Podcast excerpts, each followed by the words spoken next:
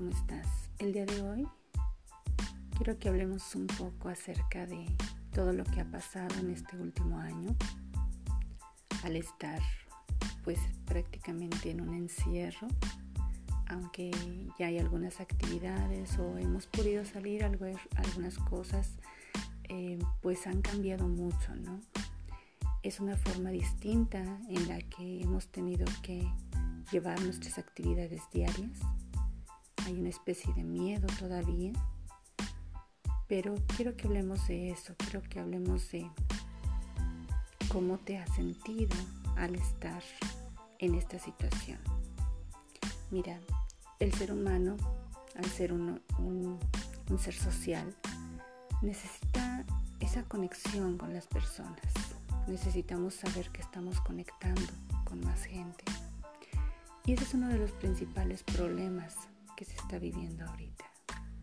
El hecho de sentirte desconectado, sentirte aislado, te pone en una situación vulnerable donde tu ego empieza a luchar. Todo lo que lucha en ti es un desgaste. Todo lo que comienza a no estar de acuerdo de tu ego es lo que te va a mantener en lucha y es lo que te va a mantener en una situación de que tu mente está tratando de resolver algo que muy probablemente no se pueda resolver por, e, por ella misma, ¿no? ¿Qué es lo que tienes que hacer? ¿Cómo lo tienes que trabajar? Tienes que rendirte, rendirte y rendir a tu mente. El hecho de que ahora tengamos que llevar a cabo actividades a distancia, de que no podamos hacer cosas que comúnmente solíamos hacer, va a poner a tu ego a luchar. Nosotros queremos tener el control sobre lo que sucede. Ese es nuestro, nuestro trabajo, el trabajo del ego, el querer tener la razón, el querer controlar, porque eso nos da seguridad. Pero hay que pensar que no siempre las cosas pueden suceder a nuestra manera. Hay que ser conscientes de que uno puede tener expectativas y no se cumplen, en que uno quisiera controlar a personas o situaciones, pero eso no sucede y no tendría por qué suceder. Hay cosas que realmente están fuera de nuestro control. Y el hecho de que tú estés invirtiendo tanta energía en esa lucha interna es lo que te desgasta, es lo que te hace sentir mal. ¿Qué tienes que hacer entonces? Tenemos que trabajar nuestro ego y tenemos que rendirnos, rendirnos en esa lucha.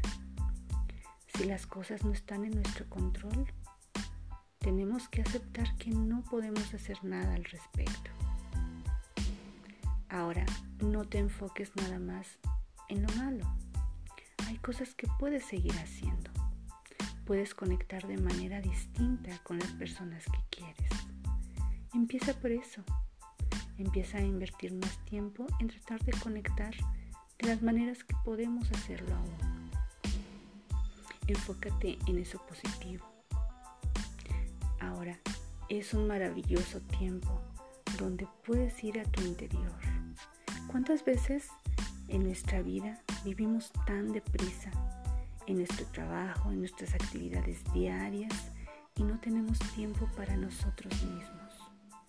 Tenemos tiempo para todo lo externo, pero nos vamos olvidando de quiénes somos, de qué soñamos, de qué sentimos, de conocernos hacer un stop, hacer un alto y evaluar cómo nos sentimos, si nos hemos cuidado, si nos hemos procurado. Este es un maravilloso momento donde puedes tomar tiempo para ti, para conocerte mejor, para conectar contigo, para evaluar tu vida hasta este momento y ver todas las oportunidades que puedes realizar en el momento en que poco a poco vayamos a retomar actividades. Claro, posiblemente no vayan a ser igual, pero tenemos que aprender a adaptarnos. Esa capacidad de adaptarse es muy importante y es la fuente de lo que te va a hacer sentir bien contigo mismo. Sin embargo, esa función de la adaptación se bloquea cuando estamos en situaciones de miedo. Cuando el ser humano, cuando nuestro cerebro entra en un modo de alerta, en un modo de pánico, esa situación de podernos adaptar al medio se bloquea. ¿Qué necesitamos? Trabajar nuestro miedo. Te invito a que escuches otro de, de nuestras secciones donde trabajamos el miedo, hacernos consciente de a qué le tememos y por qué. Y ver que realmente tú lo puedes manejar. No caigas en drama. Trata de ver las soluciones. Trata de enfocarte en lo positivo. Recuerda que donde pones tu atención es donde tú estás manifestando todas las situaciones de tu vida. Si ves solo lo negativo, vas a ver solo situaciones negativas en tu vida. Enfócate en lo que realmente quieres. Alguien dijo, enfócate en lo que quieres, no en lo que no quieres. Espero que estas palabras te ayuden a reflexionar un poco. Trata de tomar tiempo para ti, de meditar un poco, de conectar contigo, con quien eres en esencia. Date un tiempo para conocerte, para procurarte para amarte.